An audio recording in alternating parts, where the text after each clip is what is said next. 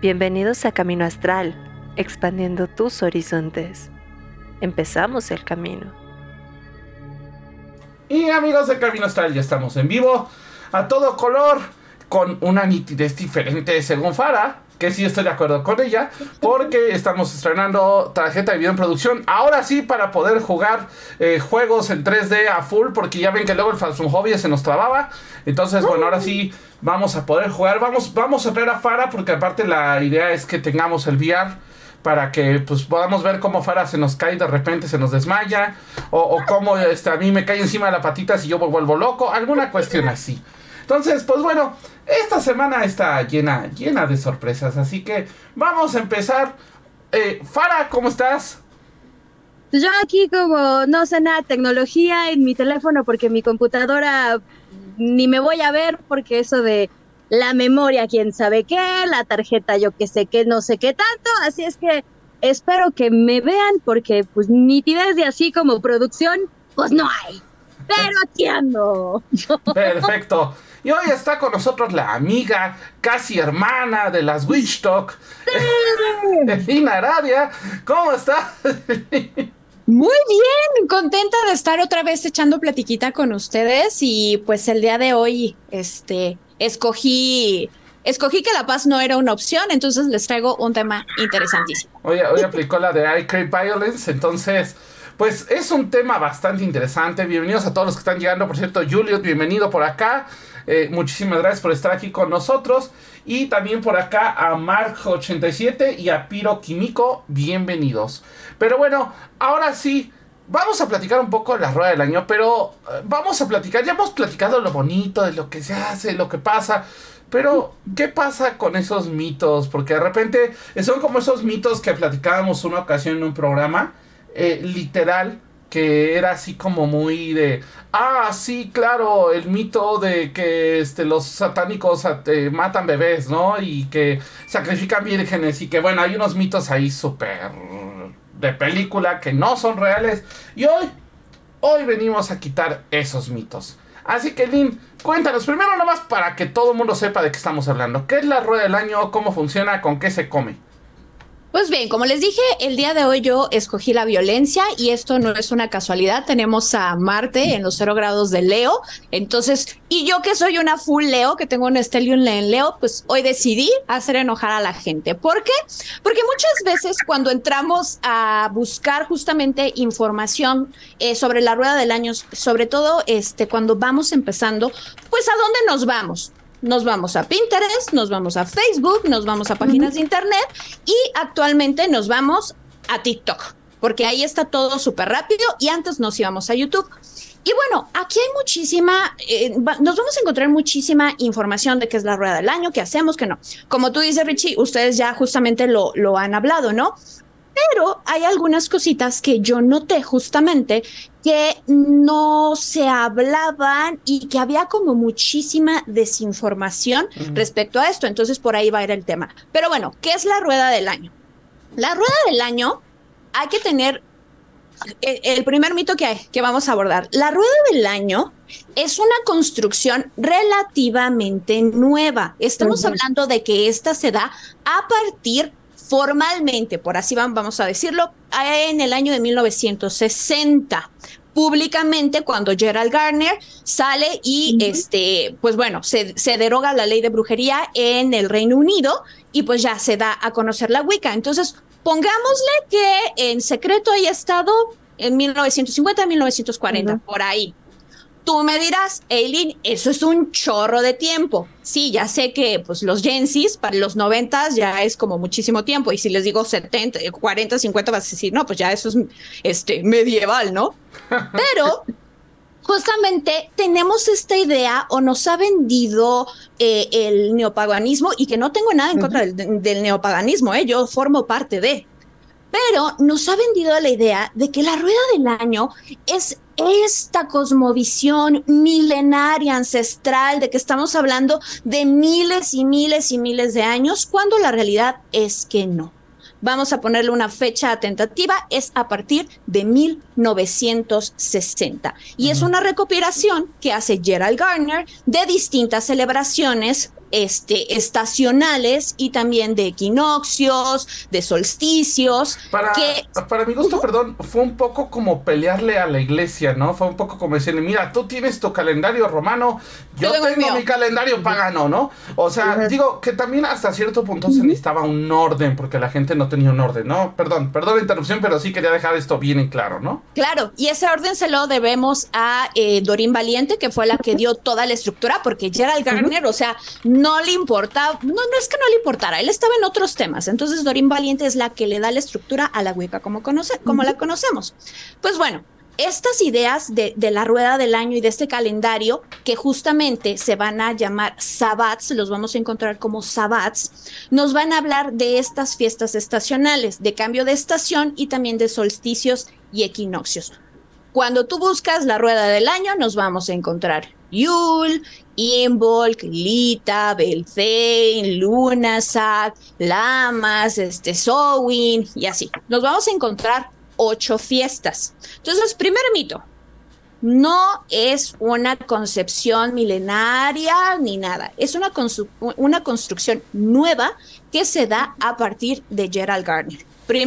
primera cosa que debemos de encontrar.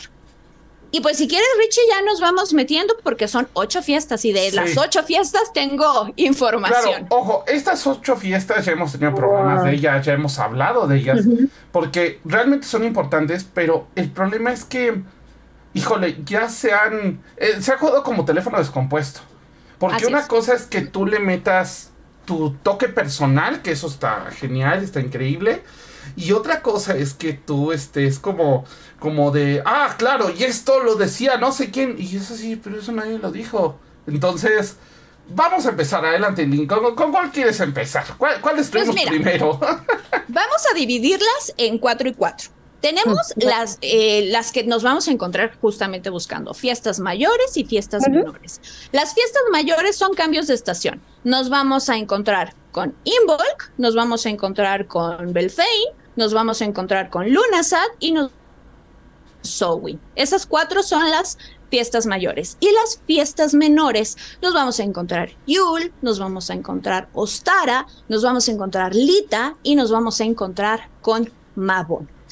Vamos a empezar por, no por un orden, pero a lo mejor por, por cuestiones de, estación. Vamos a empezar con Yule, la Navidad pagana, ¿no? La que a todo mundo, a mí me, en lo personal a mí me fascina, ¿no? Pero le dicen literal, la Navidad pagana. Y aquí les traigo una cosita. Este, Yule no era celta, porque justamente nos vamos a encontrar de la fiesta ancestral de Yule. No, no, no hay evidencia histórica, antropológica, que nos diga que celebraban los celtas, aquí esta es la palabra, los celtas, Yul. Y tú dirás, ¿de dónde salió la palabra Yul? Ah, pues pequeños amiguitos, aquí les traigo un dato bien interesante. Allá por 1970, un autor pagano muy conocido que se llama Aidan Kelly, estaba trabajando, le, le, habían encargado justamente hacer un calendario pagano. Y entonces, pues el señor este, se dio cuenta que las cuatro fiestas mayores que ya hemos hablado, pues sí tenían nombres, pero las fiestas menores simplemente se les decía solsticio de invierno, solsticio de verano, equinoccio, y ¿no? Y pues él dijo, literal, por aquí tengo la, la, la frase que dice Aidan Kelly, ¿no? ofende mi sensibilidad estética que parece que no hay nombres paganos para el solsticio de verano o el equinoccio de otoño, así que decidí suministrarlos. ¿Esto qué quiere decir? Que los nombres de las fiestas menores, estamos hablando de Yule, Ostara, Lita y Mabón, son nombres que creó Aidan Kelly en 1970 justamente para ese calendario. Entonces no estamos hablando de, fiestas ancestrales celtas y, milenarias y demás, ¿no? Porque para empezar, la fiesta del solsticio de invierno, estas fiestas han sucedido a lo largo y ancho del mundo con diferentes culturas, con diferentes nombres. No es algo meramente europeo ni es algo meramente celta, porque justamente la Wicca está muy relacionada con la parte celta, con la parte de los druidas y demás, ¿no? Tenemos así a grandes rasgos, por ejemplo, los romanos que celebraban las Saturnalias, que para ellos consideraban que era el mejor día del año, según el, este, el poeta Cátulo. También justamente el 25 de diciembre tenían este, el nacimiento de Apolo, justamente lo, lo celebraban. También eh, estaba el culto a Mitra estaba el culto a, Mitra, también aquí en México teníamos un festival que celebraba la llegada de Huitzilopochtli. Pero dirás, bueno, sí, ¿de dónde se sacó este? Entonces, pues sí, celebración del solsticio de, invierno y demás. Pero de entonces, ¿de dónde fregado sale Yul? ¿De dónde lo sacó Yul? Pues fácil, o sea, Aidan Kelly no se tuvo que, no tuvo que voltear muy lejos para darse cuenta que había una fiesta que justamente tenía esta palabra que se parecía que era el Blood, ¿no? O el Yultai, que era de los nórdicos. Entonces dijo, ah, pues sí. Y si nos ponemos un poquito técnicos, eh, vamos a encontrar asentamientos vikingos a lo largo del Reino Unido y vamos a encontrar este, asentamientos vikingos en Escocia y en, eh, y en Irlanda, sobre todo en Dublín, que fue un asentamiento vikingo. Y pues por ahí podríamos decir, ¿no? Que pues había un acercamiento, pero justamente el nombre como tal no tiene una connotación celta, va a tener una connotación nórdica. Entonces, desde ahí, hay algunas personas que dicen sí, pero los druidas tienen sus, este, su fiesta justamente para celebrar el solsticio. Para los druidas eh, se llama Albar Alban Artuan, que es la luz del granoso, la luz del invierno, y esto es con una connotación de, de la osa este, mayor, ¿no? Y para algunos otros, justamente Alvar, Alvar Artán eh, nos habla de la luz del héroe Arturo Pendragon, la leyenda del rey Arturo con Camelot, que está muy vinculada justamente con, la, con, con los druidas y con la parte del Reino Unido. Entonces, para empezar, pues bueno, vamos a ver que Yul no tiene nada de Navidad pagana, simplemente es una fiesta estacional que se celebraba a lo largo y ancho por diferentes culturas y que no tiene una connotación celta, sino que va a tener una connotación como tal la palabra en este, la cultura nórdica. Entonces, para que no se me vayan a confundir, porque ahí luego veo de, ay, sí, la Navidad pagana. ojo, recuerden que muchas de las costumbres que se hacen en la Navidad cristiana eh, justamente son paganas y la gran mayoría de estas costumbres vienen justamente de la cultura nórdica. No todas, no podemos hablar de todas, pero el arbolito de Navidad viene de la cultura nórdica, las famosas esferas, la estrella arriba. Bueno, la estrella arriba del árbol ya la torcieron ahí medio cañón eh, con la leyenda de los Reyes Magos, pero toda esta cuestión eh, viene de ahí, o sea, no viene de un tema, eh, ¿cómo decirlo? Como eh, de que se lo hayan sacado de la manga tampoco. Pero sí es bien importante darse cuenta que también vivimos en una cultura, y ya, ya me voy a muy Joker aquí, vivimos en una cultura la cual pues sí es una mezcla de un montón de cosas, ¿no? O sea, y ojo, no podemos decir, es que es puro y es que es lo más limpio. No, ya eso no existe. O sea, ya a menos de que sea una religión súper acá, no existe la pureza en ninguna creencia, ¿no? Así es, y bueno, o sea, tú puedes celebrar a final de cuentas lo que a ti se te dé la gana, o sea, yo no les estoy diciendo con esto que no celebren Ostara ni nada, o que tengan que celebrar específicamente la fiesta, ay, se me fue la, la, la fiesta de su país, ¿no? Este, pero sí considero que es bien importante que como paganos, neopaganos, huicanos, lo que te quieras tú llamar, conozcas bien el porqué de las cosas. Porque en más de una ocasión te van a cuestionar, te van a preguntar, y si tú no tienes esta información, pues ahora sí quedas como estúpida, ¿no? Así de quedé como estúpida y, y estúpida quedé. Entonces, para que no se los vayan a chamaquear y que ustedes sepan defender sus creencias y sobre todo que tengan un conocimiento de dónde vienen las cosas para darles el, merecido respeto y cariño que debemos de darle. Porque al final de cuentas... Evitemos esta cuestión de caer en es que yo creo esto y aquello y ser intolerantes, porque entonces estamos replicando lo mismo de lo que muchos venimos huyendo cuando cambiamos de creencia, ¿no? Ajá, o sea, tú puedes celebrar el espagueti volador si quieres y lo, y lo puedes meter en cualquiera de las fiestas, perfecto, pero simplemente está, eh, es importante que sepas de dónde viene, eh, de dónde viene todo, ¿no? Pues vamos a dar un girito más a la vuelta, nos vamos a encontrar con Imbolc. Imbolc ahora sí es la primera fiesta de la que sí tenemos una constancia histórica, de que sí celebraban los celtas. No todos los celtas lo celebraban igual. ¿Por qué? Porque aquí es este, este otro mito. La gente cree que los celtas solo estuvieron en Reino Unido, en Escocia o en Irlanda. Es como la concepción general. Pero los celtas estuvieron a lo largo y ancho de Europa. Inclusive algunas fuentes históricas nos dicen que hasta Turquía llegaron a estar.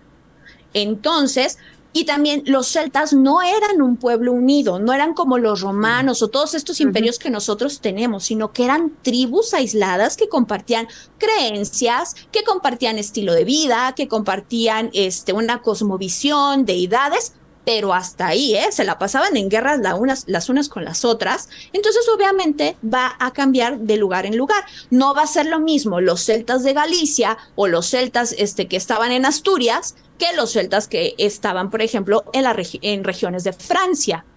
Va a haber ahí unas pequeñas este, diferencias. Pero bueno, en general sí se celebraba Imbolc porque, bueno, anunciaba que justamente el invierno ya se estaba despidiendo e iban a, llegar este, las, las, buenas cosechas. La primera referencia que vamos a encontrar en Imbolc data del siglo X y el siglo XI, y esta se encuentra en un libro de monjes católicos irlandeses, porque esa es otra cosa.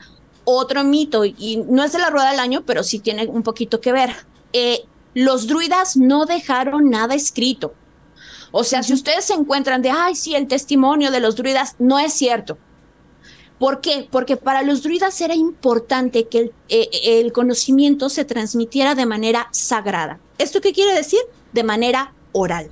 Entonces no dejaron absolutamente nada, nada escrito. Lo que sabemos es por medio de historiadores y por gente que estuvo ahí este, eh, haciendo sus anotaciones y todo. Entonces justamente la primera vez que vamos a encontrar una referencia escrita de Imbol va a ser justamente por monjes irlandeses en el, en el, en el siglo X y XI, ¿no? Otro, otro misterio de la fiesta es que, como les decía, no sabemos si se realizaba de la misma manera en todos los lugares. Lo que sí va a tener en común es esta figura de Brigitte. Brigitte, Briga, Brígida, le va a cambiar el nombre dependiendo de la región. Y este, bueno, otra figura que nos vamos a encontrar justamente aquí que causa un poquito de confusión es Santa Brígida de Kildare y van a decir, ah, chinga, y que hace aquí una, este, una santa católica en estas cosas paganas, porque incluso si ustedes buscan eh, a Santa Brígida de Kildare, nos vamos a encontrar justamente que tiene la famosa cruz de Brigitte, que tiene el elemento del fuego y alguno de sus animales de poder, que van a ser la vaca, que van a ser, eh, que va a ser la serpiente y que también va a ser este, el cisne. No la vamos a encontrar por ahí. Pero bueno, de Santa Brígida de Kildare podríamos hablar este, muchísimo, pero las historias se van entremezclando. Algunos dicen que era hija este, de una druidesa y de un rey, este, de una tribu Muy, muy este, artúrico el asunto, ¿no? Es que esta combinación de paganismo con cristianismo y que unos... o, sea, y bueno, volvemos a lo mismo, ¿no? ¿Cuánto tiempo nos satanizaron a Merlín con que era un viejo rabo verde? Justamente por ah, este tema de, de, de que, ay, es que se quería tirar a su alumna. Pues no, no iba por ahí, pero bueno. Eh, eh, eh, pero volvemos a lo mismo, ¿no? Estas leyendas para juntar el paganismo con el cristianismo. Así es, porque en muchas de las historias dicen que un buen día este, Brigitte se levantó y escuchó el llamado de Dios y que fue la mano derecha de San Patricio, ¿no? Este, y nos dicen también que por ahí. San Patricio, ajá. Sí, San Patricio. Se muchos paganos luego lo, celebran como. Sí, San Patricio, porque son paganos. Era Exactamente. Un de paganos, no manches. Justamente cuando hablan de, no, es que expulsó a las serpientes de Irlanda, pues las serpientes éramos nosotros. así que por favor, dejemos de idolatrar imbéciles, por favor. Sí. Es Brígida se dice que en el año 480 funda un, monasterio en Kildar, donde estaba situado un bosque que estaba consagrado a la diosa Brigitte. Se cuenta que en este monasterio, justamente aquí vamos a hablar, de, pues, del sincretismo, este, como las monjas cuidaban durante eh, una lunación completa la llama del monasterio. Y en el último día, la, ¿cómo se llama la, la monja principal? Bueno, el nombre, inserta aquí el nombre, ¿no? La, la abadesa. La, ajá, la abadesa. Era la que cuidaba justamente el último día la, la llama, ¿no?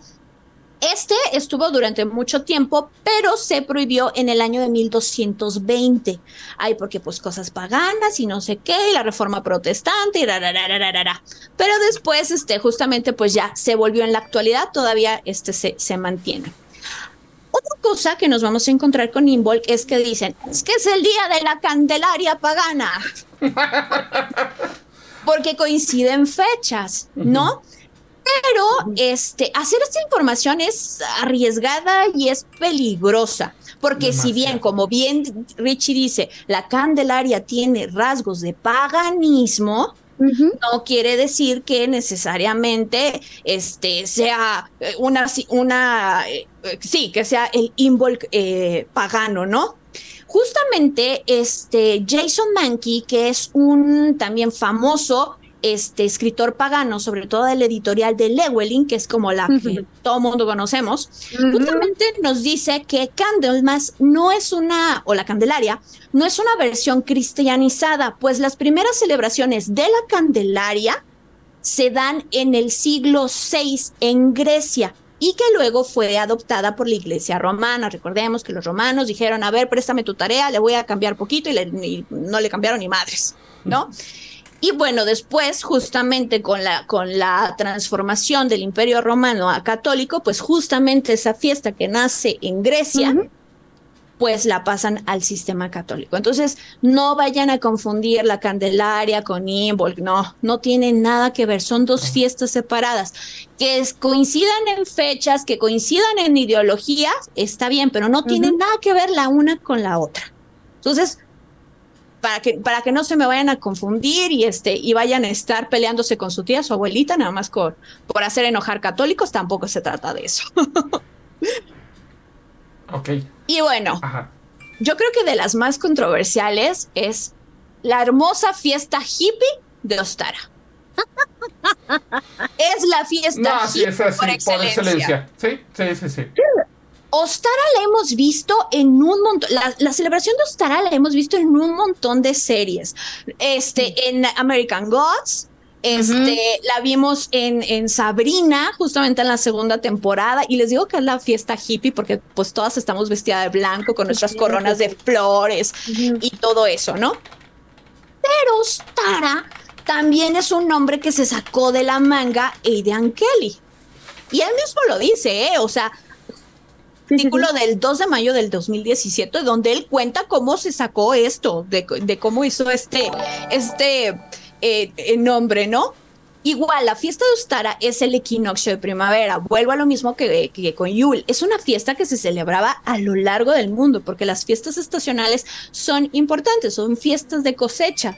Entonces marcaban los puntos para diferentes este, eh, culturas a lo largo y ancho del mundo, ¿no? Adrian eh, Kelly nos dice que este, para sacarse el nombre de Ostara, él checó una obra que se llama el Veda el Venerable y que en él justamente había encontrado una diosa sajona de nombre Ostara o Eoestre, que es la que nos vamos a, a encontrar. Y pues dijo, suena bien, yo lo voy a tomar y ahí está. Pero aquí les va otra cosa. Este, pues es que no se tiene constancia de que haya existido una diosa eostre. Es una, una, festividad que pues básicamente lleva, lleva su nombre, ¿no? Hay otro error que se da en la, en la Fundación Richard eh, Dawkins, que tengo el documento, pero ellos ya lo borraron de su página, en la que sin bases históricas y con la finalidad de hacer enojar a, a católicos, dijeron que Easter la Pascua procedía del nombre de la diosa. Sí, sí, sí me acuerdo. Pero no hay ninguna base, nada. Solo lo hicieron con el afán de pues, molestar este ahí eh, católicos, pero se toma esta relación a rajatabla por muchos grupos paganos. Que si yo digo esto, ya ahorita me han de estar este. No, de, hecho, ojo, eh, se hizo mucho revuelo, sobre todo porque fue en una época en donde hubo una como una campaña de evangelización muy fuerte por parte de la iglesia y fue la mejor manera de, de, ¿cómo decirlo? Como de hacer que, como de molestar a la gente, ¿no? Y aparte lo difundieron, hubo videos, hubo un montón de cosas, pero efectivamente, ¿de dónde sacaron ese dato?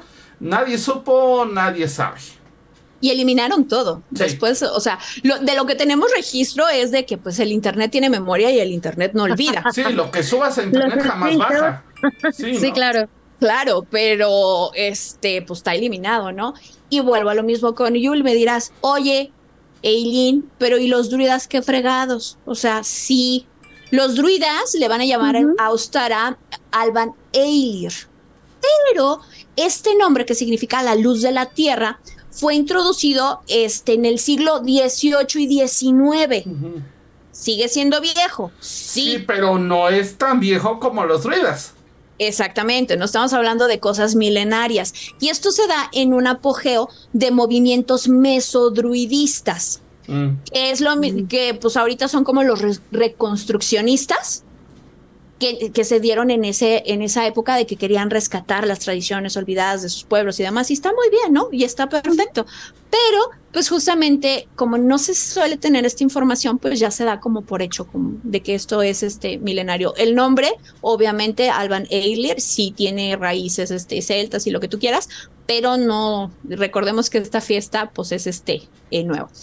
El, la cuestión con Eostre es que pues nos dicen que es una, de, una divinidad germánica de la primavera y hay una historia muy bonita, tiene una mitología que los huevitos y que la diosa rescató a un este a una liebre porque se sintió mal y rararararara, ¿no? Pero este justamente eh, Beda el Venerable era un monje benedicto y él en un archivo que se llama De Temperatum Ratione, así aquí, aquí con fechas, aquí con, con bibliografía, ¿eh? No crean que sí. Sí, no, no me estoy inventando nada, ustedes lo pueden buscar. De Tempero Ratione decía que los anglosajones llevaban, lleva, llamaban al mes de abril como Eustormonat, el mes de, de Ostre, ¿no? Pero no tenemos más allá este, información que nos diga que esto sea cierto. Esto es un apunte que nos encontramos dentro de la obra de Veda el Venerable, pero fuera de eso no tenemos más allá que pues a lo mejor la tradición oral. Que haya existido, no puedo decir si se existió o no existió. Es como muchas historias que se han registrado desde el punto de vista de frailes, monjes, demás, y aquí en pues México lo vimos. Eh, exacto. Eh, este Fray Juan de Zumárraga, si no me equivoco. Eh, registra y hay muchas cosas que históricamente fueron equivocadas. No digo que él está, estuviera mal porque pues él así lo vio. Es una narrativa de lo que él vio. Pero al final de cuentas a nivel histórico tenía un montón de errores que porque no entendía el contexto de lo que estaba pasando. Entonces, yo no dudo que esto se haya replicado en, con los celtas, con romanos, con, un montón de creencias que los católicos se cerraban a decir esto es satánico y es malo y pues aquí lo pongo. Y pues no, no fue que fuera ni satánico ni malo, simplemente era una costumbre diferente y que no cuadraba con lo que ellos decían, ¿no? Así es, justamente. Y a final de cuentas, pues tú puedes celebrar. Hay un montón de diosas de la primavera, hay un montón de diosas de la, de la fertilidad, y entonces no necesariamente tiene que ser Eostre o Stara, puedes ponerle el nombre que quieras. Para mí la divinidad tiene muchísimos rostros. Es la misma cosa con muchos rostros y diferentes nombres, ¿no? Otra de las tradiciones que nos vamos a encontrar con Ostara son los famosos y hermosos huevos de Ostara. Estos huevos preciosos. Eh, pero este también no son celtas. algo me dice que no se ven muy celtas, que digamos, sí. No, justamente la tradición de los huevos se da en Ucrania. ¿Tiene tintes paganos? Sí, pero de Ucrania, no celtas. Estos se llamaban, ah, bueno, no, ni siquiera voy a intentar pronunciarlos, ¿no? Se llama, pero se dan en Ucrania. Y justamente este, eh, lo que hacían es que mediante los colores y símbolos, pues sí, este, iban transmitiéndolos y era como para, para celebrar.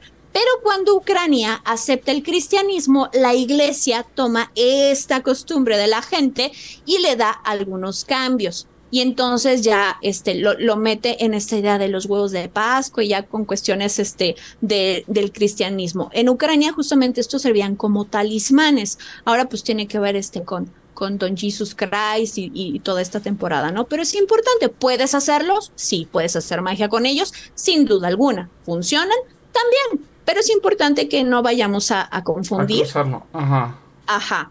Puedes usarlo sin, sin problema, pero pues bueno.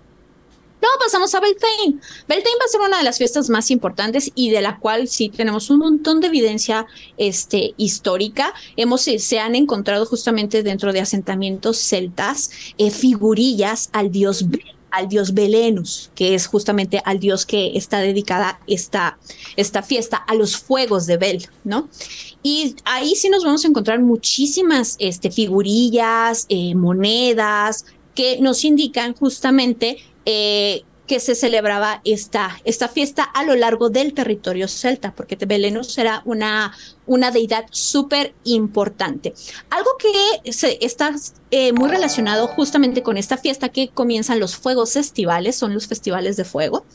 Eh, justamente dice, no, sí, que brinques una, una hoguera, que para que, que, que te purifiques y la fregada y todo. Pues sí, sí, sí, tiene un poquito que ver, pero eh, para lo que nosotros es como, eh, eh, sí, fiesta, fiesta, Beltane, Beltane. Para los celtas era una noche muy peligrosa. Y pesada.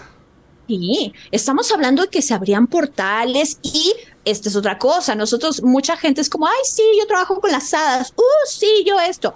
Para la gente de esos pueblos, las hadas no eran Ah, ahora me silencié yo. Discúlpeme yo aquí hablando a lo histérico.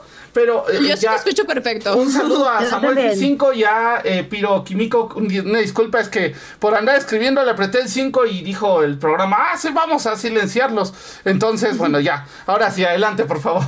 Eh, los druidas justamente este, iban a utilizar sacrificios para calmar a los dioses y cambiar esta especie de suerte, ¿no? Para que fuera, este, les fuera bien en la cosecha.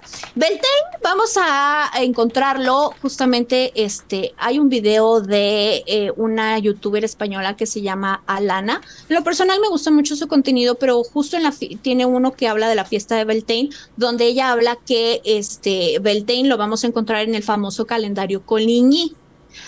Pero esto en realidad no es así, no la vamos a encontrar en el, en el eh, calendario Coligny, sino que esta la vamos a encontrar con Sanas Cormaik.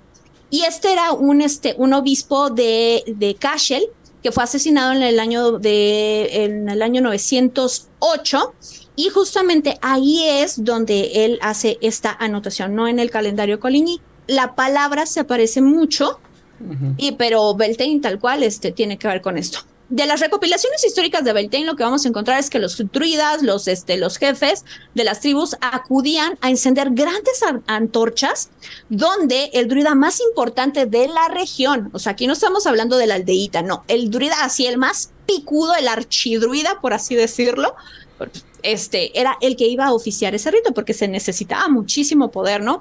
Y lo que hacían es que iban a encender estas hogueras donde justamente iban a hacer cruzar al ganado para que éste se purificara y de esta manera pues ellos pudieran alejar todas las calamidades y tuvieran este, eh, buenas, eh, buenas cosechas, ¿no? Y esto lo hacían con roble y tejo que van a ser árboles sagrados que nos vamos a encontrar por ahí, ¿no? Esto es así a grandes rasgos. Este también en 1769 los famosos panes de Beltane que nos vamos a encontrar este cuando vemos de, ay, ¿qué puedo hacer de comer? No sé qué. Los famosos panes de Beltane se dan en el año de 1769. Dirás, pues un chorro de tiempo, sí, pero tampoco es milenario. Ay, ya me fui.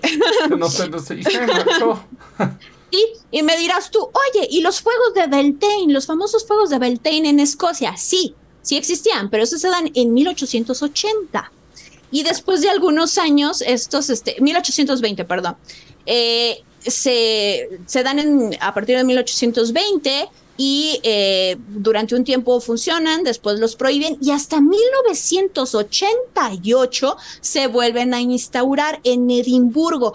Pero pues sí tienen ahí tintes paganos y lo que tú quieras, pero pues ya es un festival así como Coachella, este, de, música, ¿no? Entonces, para que también, porque dicen, ay, sí, los Juegos de Beltane de Edimburgo, sí, o sea, sí, pero son un festival también.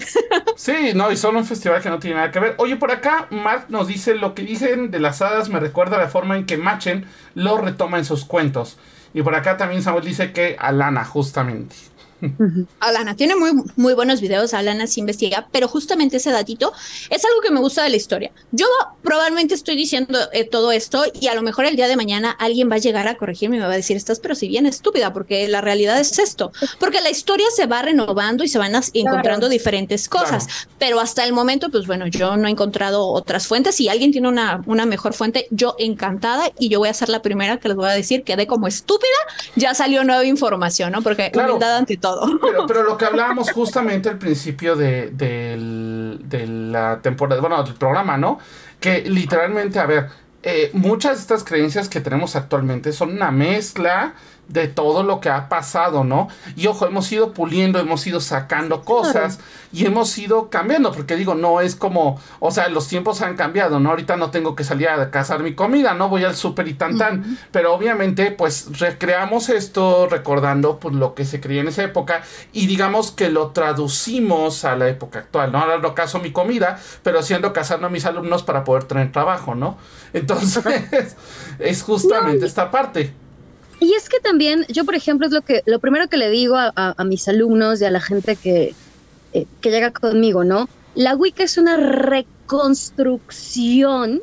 Palabra importante. Y esto ya hablando desde el punto de vista antropológico de lo que creemos que pasaba y que hacían, ¿no? Porque cuando me dicen como de, oye, y es que entonces para los rituales que el caldero y la varita y la escoba y el azame y el boli y el bla, bla, bla, bla, para mí es como, mira, yo no creo que hayan usado todo eso.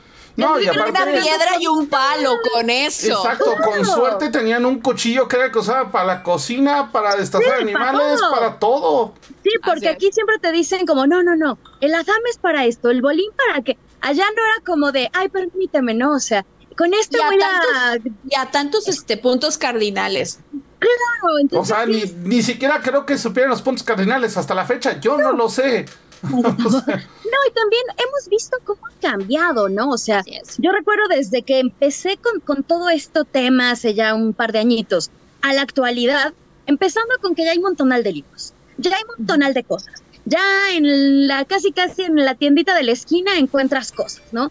Ya no es tan satanizado. ya lo mismo que hemos dicho, ¿no? En las redes sociales ya pulula cosas que dices sí muy buenas, cosas que dices no para nada, nada que ver. Entonces, la misma religión, que yo creo que eso también es lo enriquecedor del paganismo, a diferencia de las religiones del libro, que como tienen un libro que les dicta qué hacer, ese es otro de los problemas que no han cambiado a la par de la sociedad, de la modernidad, de la globalización, a diferencia del paganismo en general, que realmente va cambiando, ¿no? Como ahora lo que comentabas, de que todo el mundo va a los festivales de Edimburgo, que si vamos a España, que con las brujas de. Mm, ay. Las, eh, este, las, las, sí, las megas. No, las estrellas son de Italia, pero las megas de, de, Galicia. Y, y, no, y los festivales y hasta en museos, ¿no? Ya organizan cosas. Eh, o yo que estuve con eh, en el Instituto Goethe, ¿no? O sea, ya de repente cosas que, o lugares que antes decían como, uy, no, los paganos, o esto ni al caso, ya es como, sí, es algo, histórico, pero digamos, parte de nuestra tradición, parte de nuestra cultura, entonces vamos a, organizar, ¿no? Entonces, es súper interesante, pero sigue, Eileen, cuéntame, porque yo, yo ando tomando notas, ¿eh? Ya sabes, acá también nos, nos menciona justamente Mitsoma, y sí, sí, es un buen ejemplo, justamente. Exacto. Otra fiesta que nos vamos a encontrar, pero aquí no, no, no, no voy a, bueno, es que no voy a juzgar a nadie, ¿no? Pero aquí justamente se confunde un poquito porque nos vamos a encontrar con Lita y, se parece muchísimo a la fiesta de Lamas o de Lunasat. Pero Lita justamente va a marcar el solsticio de verano. Entonces, recordemos, es una fiesta menor. Esta, este nombre también se lo sacó Aidan Kelly. De ahí de, este, justamente otra vez de la obra de Bede, de Bede el Venerable, por ahí dijo, ay, este, los meses de junio y julio justamente terminan como en Lita, ¿no? Y dijo, ah, pues ya, Lita, Chin Marín, ya no me voy a complicar demasiado, le voy a poner ahí. El que sí se le complicó fue Mabón, pero bueno, ya llegaremos a Mabón. Este, justamente, Lita, pues sí, nos va a hablar este, de este cambio estacional y, y demás, pero este, algunos paganos nos vamos a encontrar que dicen, no, es que Lita procede de, del vocablo este, eh, eh, gaélico, irlandés, no sé qué, que significa rueda, fuego y demás.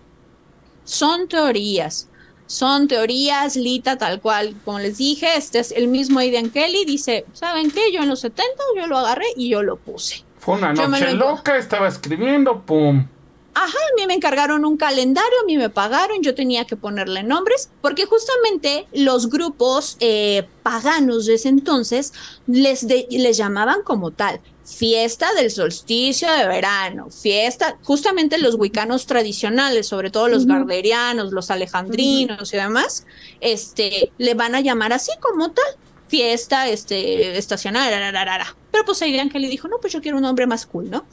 Y nos vamos a encontrar con, con, con, Lita. De Lita, pues les digo que se suele confundir un poquito con Lunasat o Lamas, porque las fiestas son parecidas, son fiestas de cosecha. Pero para los celtas, justamente ahí sí nos habla de la cosecha. No de un cambio, no del equinoccio como tal, pero sí de un cambio de estación. Entonces aquí se confunde muchito. También Lunasat no lo vamos a encontrar como Lamas, pero Lamas ya es un nombre más, este, más atrás, que, que significaba masa de pan o, o gasta de pan. Pero en Lamas, pues sí, esta fiesta era súper importante porque nos vamos a encontrar otro dios, los juegos de Luke. Luke este, es una eh, deidad celta súper importante dentro de, esta cosmovisión y pues eran este, estos juegos que justamente se hacían en, en, su honor porque este, nos hablaban de la historia, ¿no? De la guerra de los tatua, de los tuata de nana con los, firmoral. Ay, se me va el, nombre de los... era un firmoral, efemoral, algo con F. Pero Lamas es el nombre que se le da.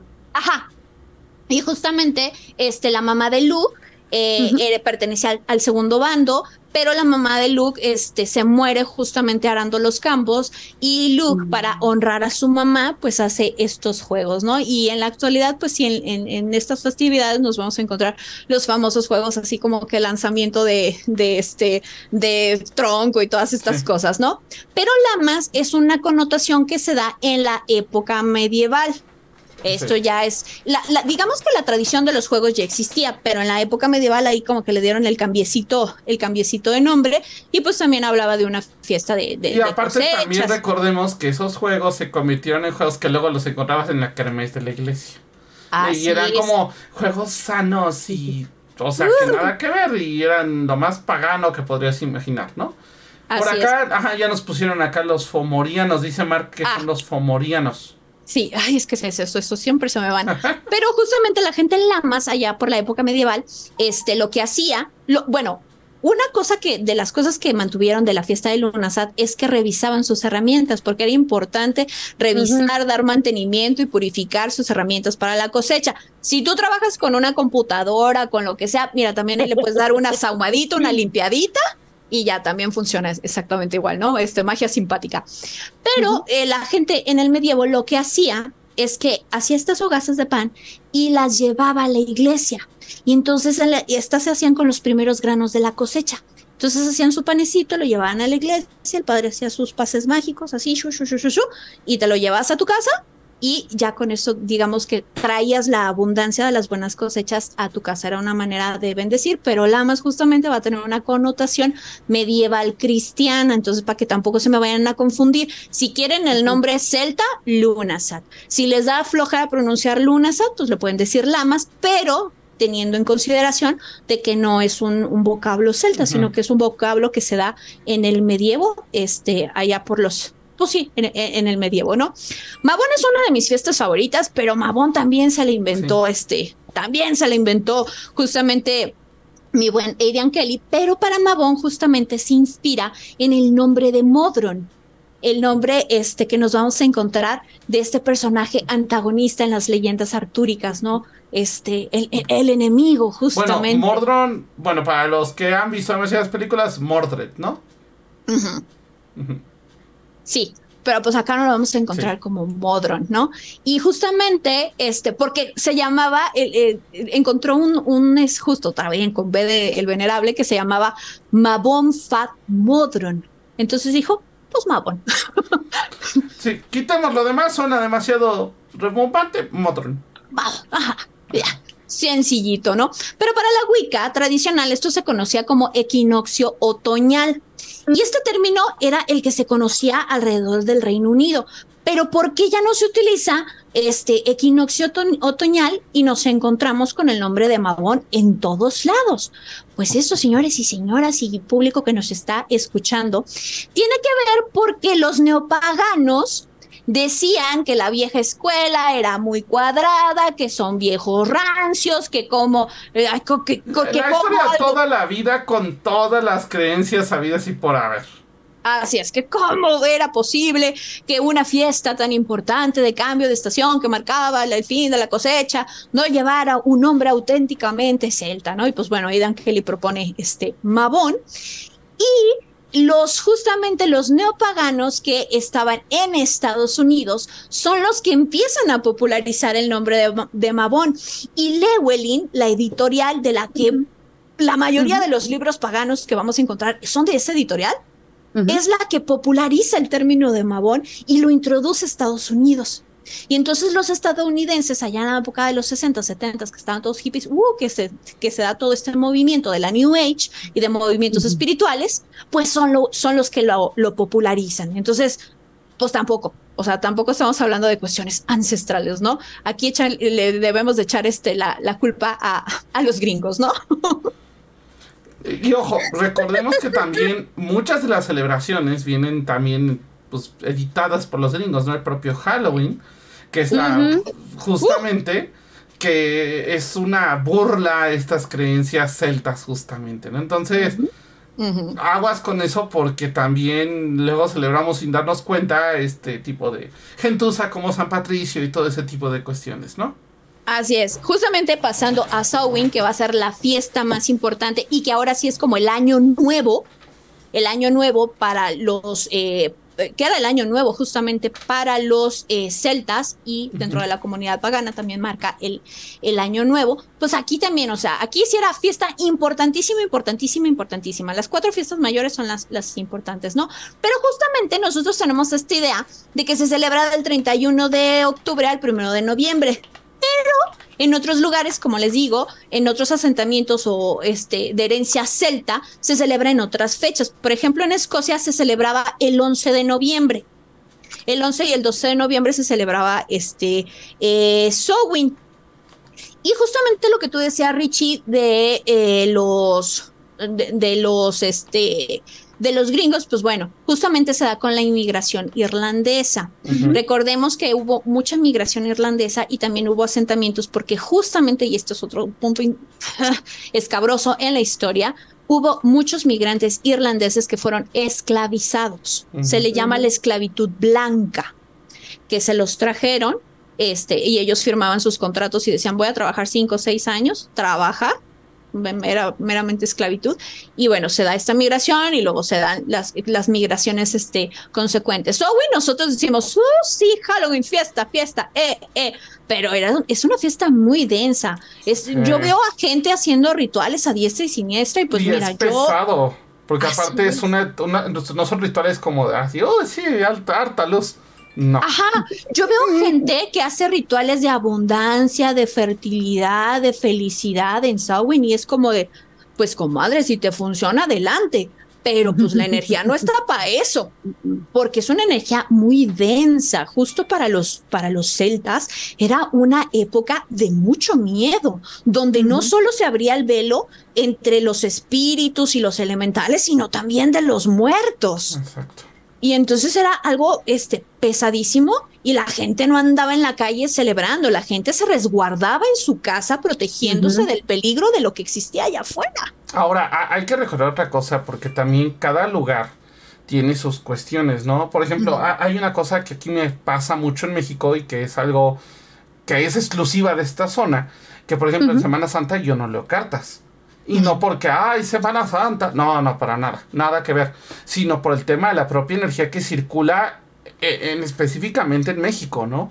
O sea, y por una cuestión de rituales ancestrales de la cultura de aquí de México, ¿no? Entonces, hay que tener también cuidado porque también de repente no sabemos en qué lugar estamos y no sabemos qué energías hay de ese lugar propias que se pueden activar en X o Y época, ¿no? Ajá. Y pues aquí un consejito, o sea, si quieren sacar el mejor provecho de los rituales que hagan, háganlos con la energía indicada. O sea, si quieres algo de prosperidad y de amor y de todo, pues hazlo en Beltane. Si quieres, bueno, no amarrar, ¿verdad? Pero si quieres conseguir el amor, hazlo en Beltane no lo hagas este, en, en Mabón o no lo hagas en Samhain. En Samhain a lo mejor para cerrar ciclos, para sacar cosas, para venerar a tus ancestros, para conectar con tu linaje. Entonces es, es importante, ¿no? Pero nos, también nos vamos a encontrar que Samhain, el Halloween pagano, pues aquí sí, la verdad aquí sí, sí, sí, sí tienen un poco de razón, pero pues cómo pasó el Halloween, cómo pasó Samhain a ser Halloween, ¿no?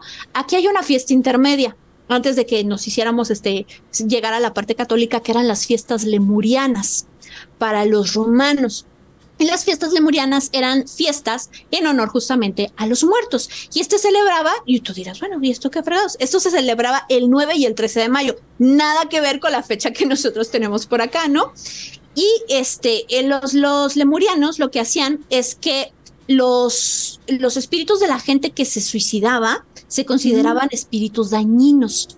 Y entonces estas personas que no encontraban, este, y, los niños también que morían, eh, los niños tenían resentimientos porque pues no pudieron completar este ciclo de vida y las personas que atentaron contra su vida, pues bueno, quedan como estancadas. Entonces justamente las noches lemurianas, estos espíritus eran los que estaban deambulando y aterrorizando a los, a, los romanos.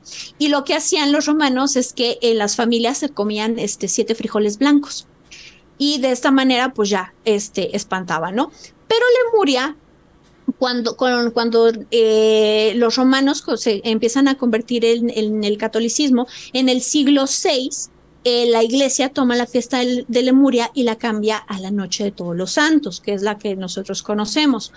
Y bueno, con la llegada del cristianismo a los, a los este, asentamientos celtas, pues el Samhain se consideraba demoníaco pues de por sí es una fiesta como bastante potente, pues decían, no, y el diablo, ¿no?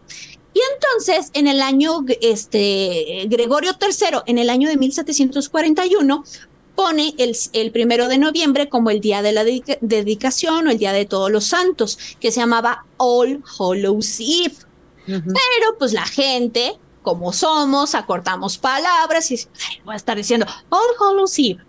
Entonces lo fue acortando, lo fue acortando, lo fue acortando hasta que llegamos a, Halloween. Justamente en el siglo XVIII, con los migrantes este, irlandeses y escoceses que se trajeron su cultura, su folclore, tradiciones y demás, empiezan a replicar justamente estas tradiciones, pero en este en, en sus lugares de origen se estas calabazas y eso pues no, no había eran nabos. Mm eran justamente nabos, pero como no había nabos y vieron que sí había un montón de calabazas, dijeron, ah, pues sirve para lo mismo. Al, abuelo Simpson le gusta tu historia. y empezaron a hacer las famosas Jack o Lantern, ¿no? Las, las, este, las lanternas de, de, de, Jack, que era este hombre que burló al, al, al demonio, ¿no? Y entonces, pues bueno, la gente se comienza a disfrazar con estas remanencias de, de este, justamente eh, eludir a, los terrores nocturnos de la calle y demás. Pero en los años 60, justamente Halloween tiene todo su apogeo con, la, con una de, de sus películas. Y entonces si bien el Halloween se, ha celebrado a lo largo del tiempo y nos podemos encontrar los disfraces de los niños, este, no sí victorianos y, del equivalente, este, que era Gilded Era en, Estados Unidos, que estaban así como muy escalofriantes. Eh, nuestro Halloween actual, por así decirlo, se da, este, pues a partir de, los años 60 con, con esta, con esta, este, con una película que fue muy famosa y que le da un repunte justamente a Halloween porque que estaba ya como medio olvidadillo. Entonces, como se podrán dar cuenta, o sea, hablé de cosas como muy generales porque pues podría hablar de muchísimo, esto da para muchísimo. Pero estas son las principales eh, información errónea que nos vamos a encontrar, y ya me fue otra vez, este, que nos, eh, nos vamos a encontrar en Internet. Y como les repito, tú puedes celebrar lo que tú quieras, hasta el espagueti volador, pero sí es importante que sepamos de dónde vienen las cosas para darles su peso y darles el respeto que se, que, se merecen. Y también, como les dije al principio, para que no me los vayan a chamaquear. es correcto. Pues bueno, Eileen, ya se nos está acabando el tiempo. Muchísimas gracias. La verdad es que ha estado súper bien. Y sí, yo creo que muchos necesitan investigar más a fondo. Recuerden que estas creencias todas requieren investigación. Así es. Eh, eso es lo principal. O sea, eh, justamente para no caer en el error de otras creencias que ya nos marcaron, hay que investigar. Entonces, bueno, vámonos de volada. Fara, saludos astrales. Uy, saludos astrales. no, sigo yo, sigo yo. Saludos astrales a mi queridísima Gis, que siempre nos anda escuchando, que mañana me la traigo para acá, para la ciudad. Y a, también a Fer, que también nos dice que nos escucha desde, ¿qué me dijo? ¿Google? Music, una cosa así, no sé qué. De una de esas nueve plataformas que jamás nos aprenderemos. plataformas en las que estamos, que hasta me sacó de onda y dije, ¿en serio también estamos allá? Entonces, un saludo enorme a toda la gente que nos escucha en todas nuestras plataformas, que nunca nos acordamos de cuáles son, y también a toda la gente que nos sigue en todas nuestras redes sociales. Recuerden que siempre estamos subiendo cosas al Instagram, al TikTok, que son las redes donde más, más, más estamos activos y por ahí voy a andar subiendo todavía videitos, ya saben, soy mala con la tecnología, pero ahí tengo unos videitos atrasados que voy a andar subiendo. Perfecto. Eh, eh Farah, ¿qué vamos a tener este jueves? Pues este jueves yo me voy a ir a ver a Jackson Wang. Ah, voy a andar ahí bien feliz cantando, gritoneando y viendo cómo el hombre hace todo un super show. Pero mi queridísima Kat este, va a estar a las 9 de la noche en Brujas del Caldero. Entonces, eh, pues escúchanla mientras yo voy a andar ahí roqueando. Perfecto. Elin, saludos astrales. Pues a todos mis buscadores que me tienen una infinita paciencia de que subo video cada, como cada que pase el cometa Halley, ya pronto un nuevo video se los prometo. Muchísimas gracias por siempre estar apoyándome en todo esto y, por, y sobre todo la paciencia, los quiero un montón. Excelente, muy bien. Muy bien, pues igual saludos tales, muchísimas gracias a uno de ella, a Samuel G5, a Lisdra, por acá a Draftsnat también, Lisabel, Cata, Laura 220457, trae ahí código Morse.